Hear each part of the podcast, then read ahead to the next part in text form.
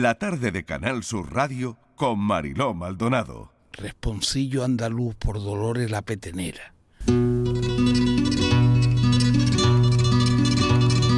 Paterna ardía de jilguero el día que murió la petenera.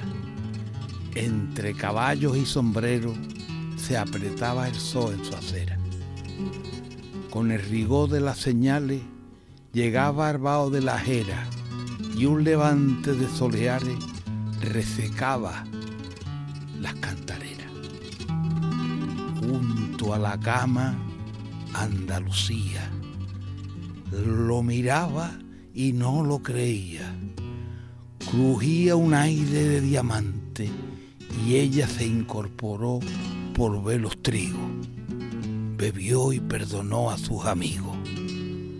Se quedó sola frente al cante. Fernando Quiñones. El Centro Andaluz de las Letras nos invita a visitar la exposición sobre Fernando Quiñones, que permanecerá en Cádiz hasta finales de noviembre. Quiñones fue un escritor y periodista español, nació en Chiclana de la Frontera, en Cádiz. Su obra literaria abarca géneros desde la novela hasta la poesía y el ensayo, y se caracteriza por su profundo arraigo en nuestra cultura, en la cultura andaluza.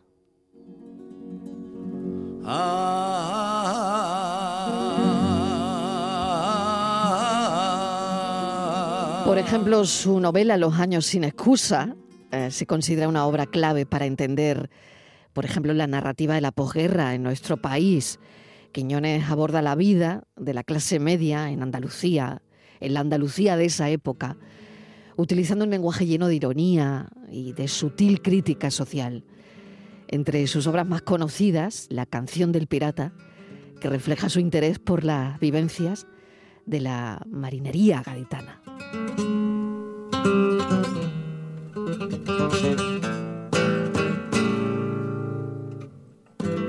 Vamos a charlar con Alberto Romero Ferrer, doctor en Filología Hispánica y catedrático de Literatura Española de la Universidad eh, de Cádiz, comisario de la exposición. ¿Qué tal? Bienvenido. ¿Qué tal? Buenas tardes. Muchísimas gracias por acompañarnos y por... No, gracias a vosotros. hablarnos de esta figura que hoy queríamos destacar, ¿no? ¿Cómo se podría contextualizar, profesor, la obra de Quiñones dentro del panorama literario español de nuestro siglo? Bueno, eh, yo creo que Fernando Quiñones es un autor clásico del siglo XX eh, desde todos los puntos de vista, no solamente como novelista, narrador, autor teatral, activador cultural, ensayista, poeta, es una figura bastante central y además toda su obra de una u otra manera tiene una profunda raíz andaluza en el sentido lorquiano del término.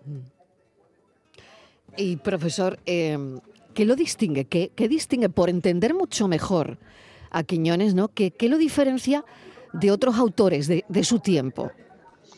Bueno, lo diferencia que hace de la estética flamenca y de Andalucía su bandera estética y su bandera técnica desde muchísimos puntos de vista, ¿no? Hay una reivindicación de una Andalucía profunda, de una Andalucía social, pero desde el punto de vista técnico está adaptando a esa imagen y reivindicación de Andalucía todas las técnicas de la poesía, el ensayo y la narrativa moderna, ¿no? Además de ser un gran divulgador precisamente de esa esencia andaluza. Yo me gustaría contarle, profesor Romero Ferrer, eh, a los oyentes lo que pueden ver en el Centro Andaluz de las Letras, porque, bueno, me parece que esta exposición y esta muestra titulada Las Mil Noches de Fernando Quiñones, en honor a la novela Las Mil Noches de Hortensia Romero. Hortensia Romero. Claro, es, es muy interesante para todos los andaluces.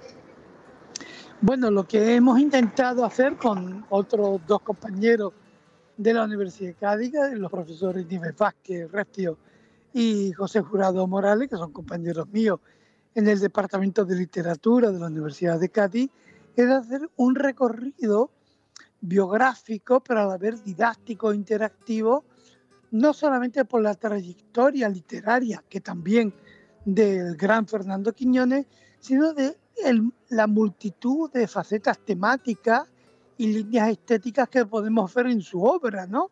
Por tanto, no es una exposición biográfica al uso, de, bueno, desde el punto de vista cronológico, sino que se intenta hacer hincapié en cuáles son sus aportaciones originales y todas muy importantes al mundo de la cultura española de los años 50, 60 y 70. Claro, como activista además cultural, ¿no? De los primeros. Claro, es que Fernando Quiñones, para él, la actividad literaria no es solamente una actividad de creación, ¿no? En donde, bueno, el, escritor está dentro de su torre de marfil, sino que para él lo que es la condición de escritor y de intelectual tiene una implicación directa en lo que es la vida pública y en la vida cultural, eh, bueno, de todo su entorno, ¿no? Él fue el, iniciador. Fue el iniciador. Nos... De alcance mm. en unos años importantísimos, eh, reactivador del teatro en los años, eh, en el Cádiz de los años 60 y 70, o sea, es un autor que más allá de la escritura, que sigue siendo una escritura clásica, a pesar del abandono en el que está en la actualidad, pero es que además de eso es un autor que, implica, que quiere que esas ideas que él implica que, o que él tiene y que reivindica en su literatura se vea también en una plasmación práctica en la sociedad de su tiempo. La exposición estará hasta el 29 eh, de este mes en horario de 9 a una y media en la Biblioteca Pública Municipal Antonio García Gutiérrez. Em, de Chiclana, sí. De Chiclana. Porque qué bonito es que esto sea en su tierra.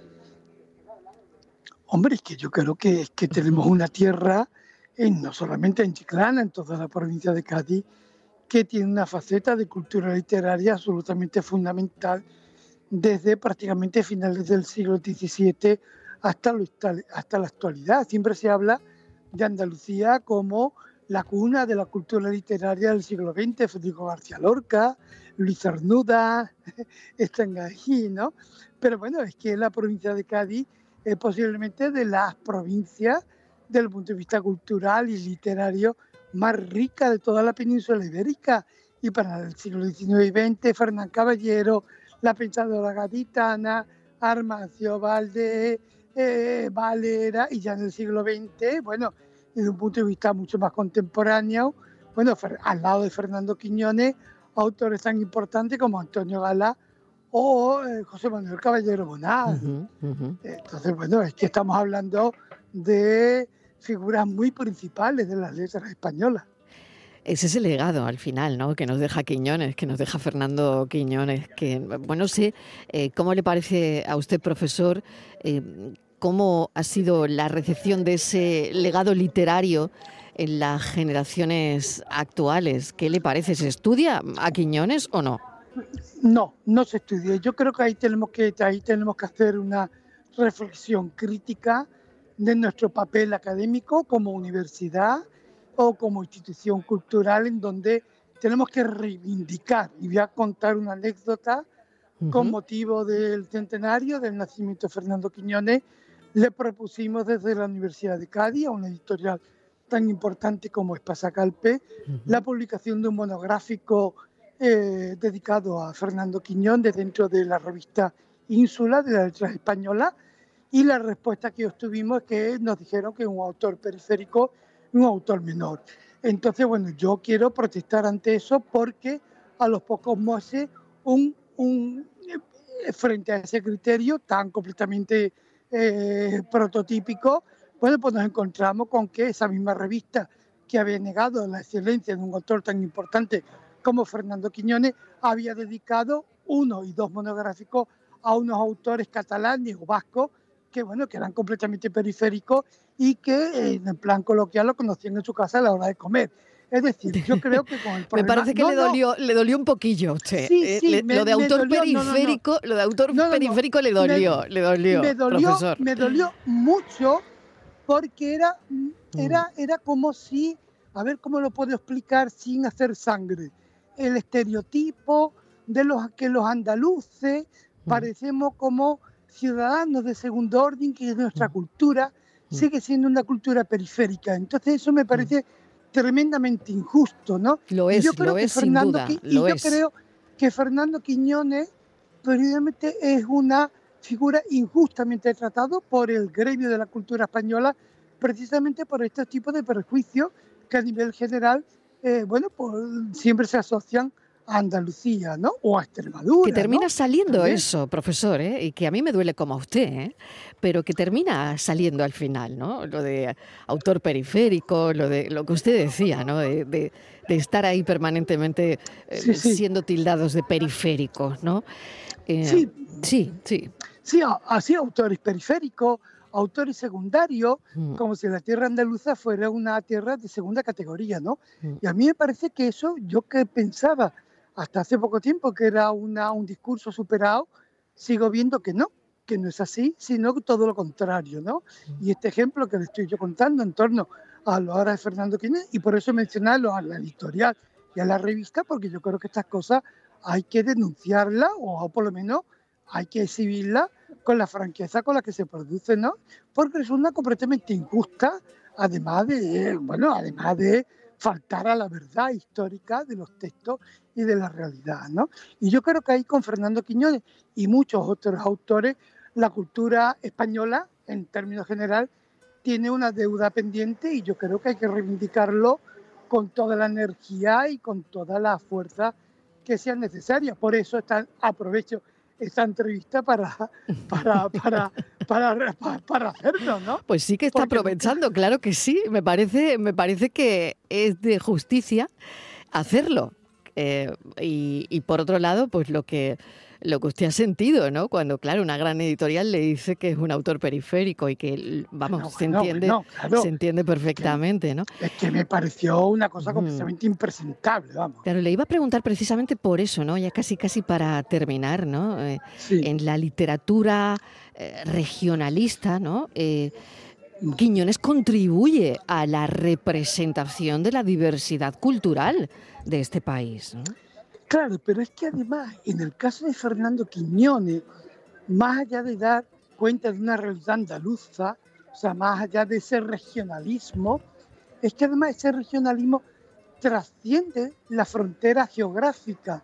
Es que el mensaje, los argumentos, los personajes, los conflictos que nos propone eh, Fernando Quiñones, es como mm, son muy lorquianos, en el sentido es como si dijéramos que la obra de Federico García Lorca carece de valor porque se circunscribe a Andalucía el flamenco, cuando es una literatura de García Lorca completamente universal.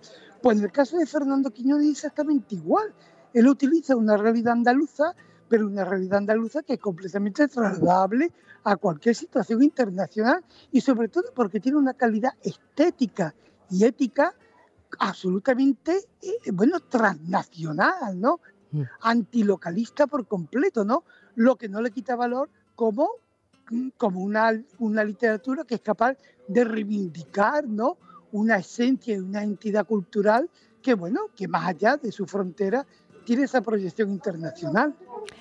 Profesor, le doy la enhorabuena por preservar y difundir la obra de Fernando Quiñones porque y em, sobre todo, hay que reivindicar, y sobre todo reivindicar y, y, dejarnos de movernos en los terrenos eh, aparentemente no conflictivos. Hay mucho camino por hacer y esta reivindicación de él y otros muchos autores, yo creo que una labor como la que hacéis vosotros a través de la prensa, la televisión o, la radio, me parece absolutamente fundamental como herramienta de, de reivindicar y de poner, intentar poner las cosas en su sitio.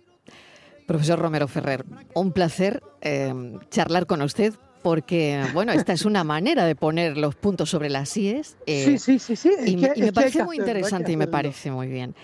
Esta exposición es del Centro Andaluz de las Letras. Nos invita a visitar la exposición sobre el escritor gaditano Fernando Quiñones. Em, en Chiclana va a permanecer eh, hasta finales de noviembre la muestra titulada Las Mil Noches de Fernando Quiñones. Un saludo y mil gracias. Suerte. Mil, gracias a vosotros y un abrazo muy fuerte.